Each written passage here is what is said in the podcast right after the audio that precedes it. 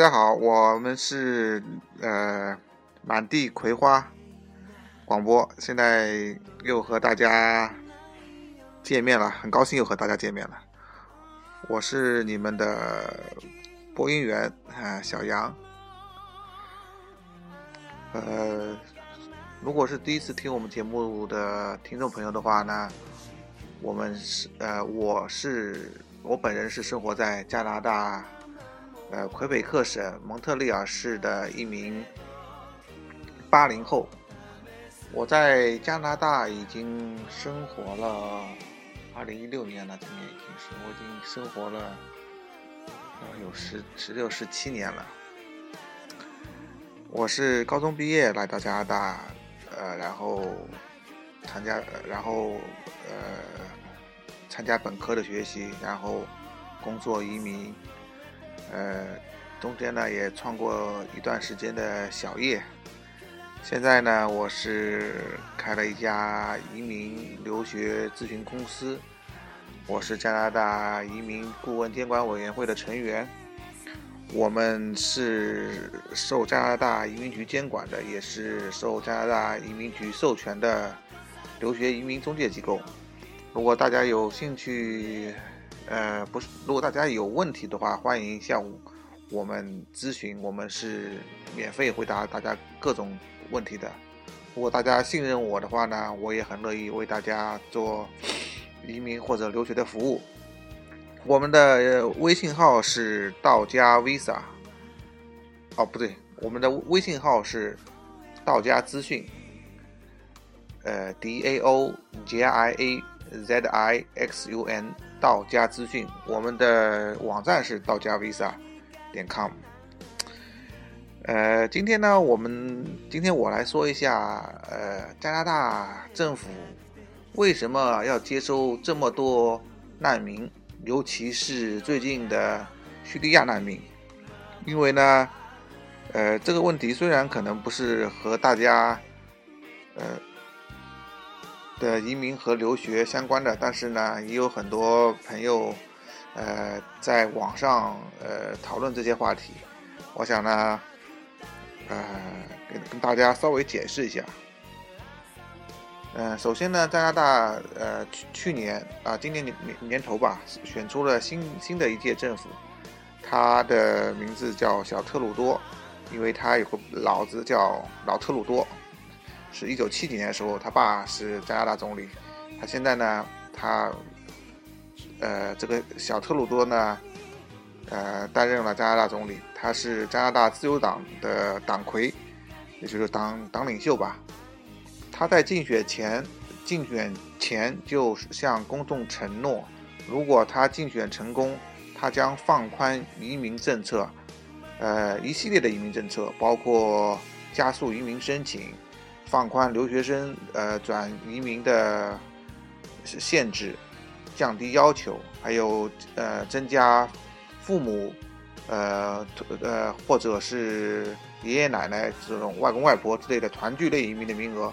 啊，我顺便说一下，这个名额现在已经已经落实了，加了一倍。还有呢，就是加速这个夫妻之间的呃担保移民的进程。呃，夫妻之间呢也可以是同性的，呃，因为加拿大也是允许的。这个呃，这项呃申呃呃这项申请呢，也是在近日有呃移民部长说，他可能会在近几个月内会呃出出现一一系列的新的政策，来加速夫妻之间的团聚申请。还有一个呢，就是放宽那个移民呃转成公民的限制，因为在保守党上来之之之后，移民的移民想变成公民，保守党从就保守党就是前面一届政府就是呃哈勃总理，呃哈勃总理他呃领导了这个政府班底。他们把原有要申请公民的条件从五年待满加拿在加拿大待满三年提升到了呃六年，要在加拿大待满四年，而且之前你如果是留学生的话，在加拿大所居住的时间不不算在内，而且他把这个呃语言要求给提高了，呃把十十八到五十五岁好像提高到了十八到六十岁。呃，具体年龄我没有看，呃，具体年龄我可能记不大清了，但是是之前的法规。但是呢，这新的一一届政府呢，又把这个申请公民的条件又重新放回到哈勃政府之前的那那一届政府，也就是又重新降回降低到了五年，待满三年，你就可以成为加拿大的公民，就可以拿加拿大护照。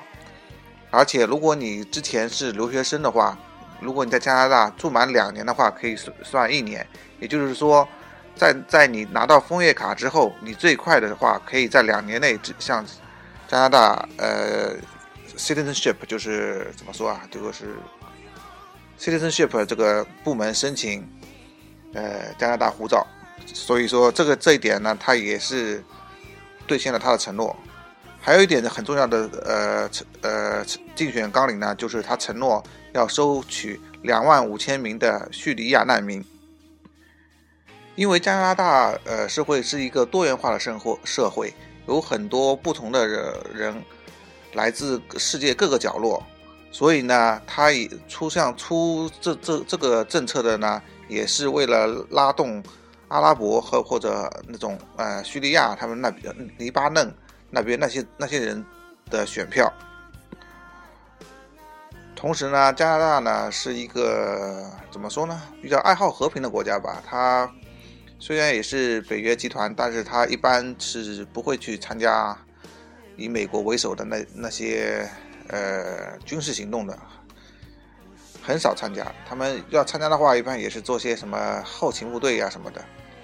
所以呢，他也是想给呃对外制造一个比较加拿大的形象，就是一个和平的形象。所以他们愿意吸纳更多的难民，从而体现他在国际上面的一种地位。所以呢，他现在已经收取了一万多名难民，在短短两个月之内，也就是兑现了他的承诺。很多呃人就是不理解为什么要收取这么多难民，因为而且是在这这在这极短的时间内收取这么多难民，因为大家知道，如果办一个呃移民的话，最快的移民的话也要将近一年多时间吧。如果你是在那个加拿大联邦下的快速通道的话，也是要一年左右时间。但是移民，但是这些难民在短短的两个月之间就通过了审核，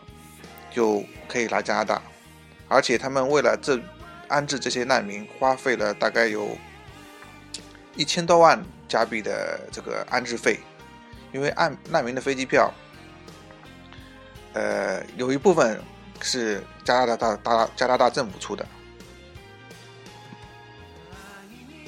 所以很多人就不理解为什么，呃，要这么多难民来？难道不能让更多的留学生转成移民更方便呢？或者是重新开启联邦的投资移民计划吗？因为投呃联邦投资移民计划早就关闭了，现在还有的投资移民计划是魁北克省的投资移民计划。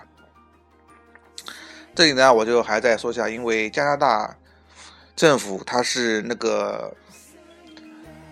Geneva Convention 就是日内瓦条约的这个签约者之一，就是这个条约就是规定加拿大作为成员之一，他每年都要接收一定的这个 refugee，就是难民。所以无论他愿意不愿意接受，他签了这个协议，他就是有义务要接受的。这类难民呢，叫做 Convention。refugee，通常呢，这些难民是呃经过严格的刷选的，刷选的，呃，因为他们都是会在联合国这个难民署里面做过检查，而且他们也在联联合国难民署被联合国难民署所承认的，所以呢，一般是呃，比如大家比较担心的恐怖分子呢，一般是不大可能、不大会混入其中的。是几率是很小的，而且他们一般已经是在这种叙利亚、土耳其啊，或者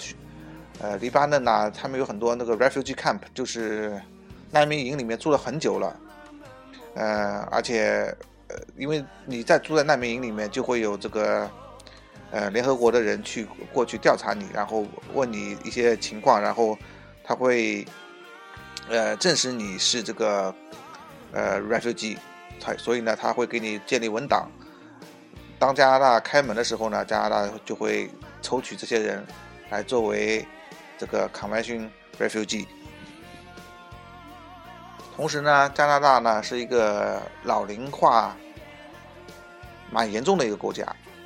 如果没有移民的话，加拿大人口应该是负增长的。所以呢，他每年必须引进非常多的吸纳吧，吸吸纳非常多的移民来充实他的人口。因为本地白人呢，说实话呢，他们不会生很多孩子，一般也就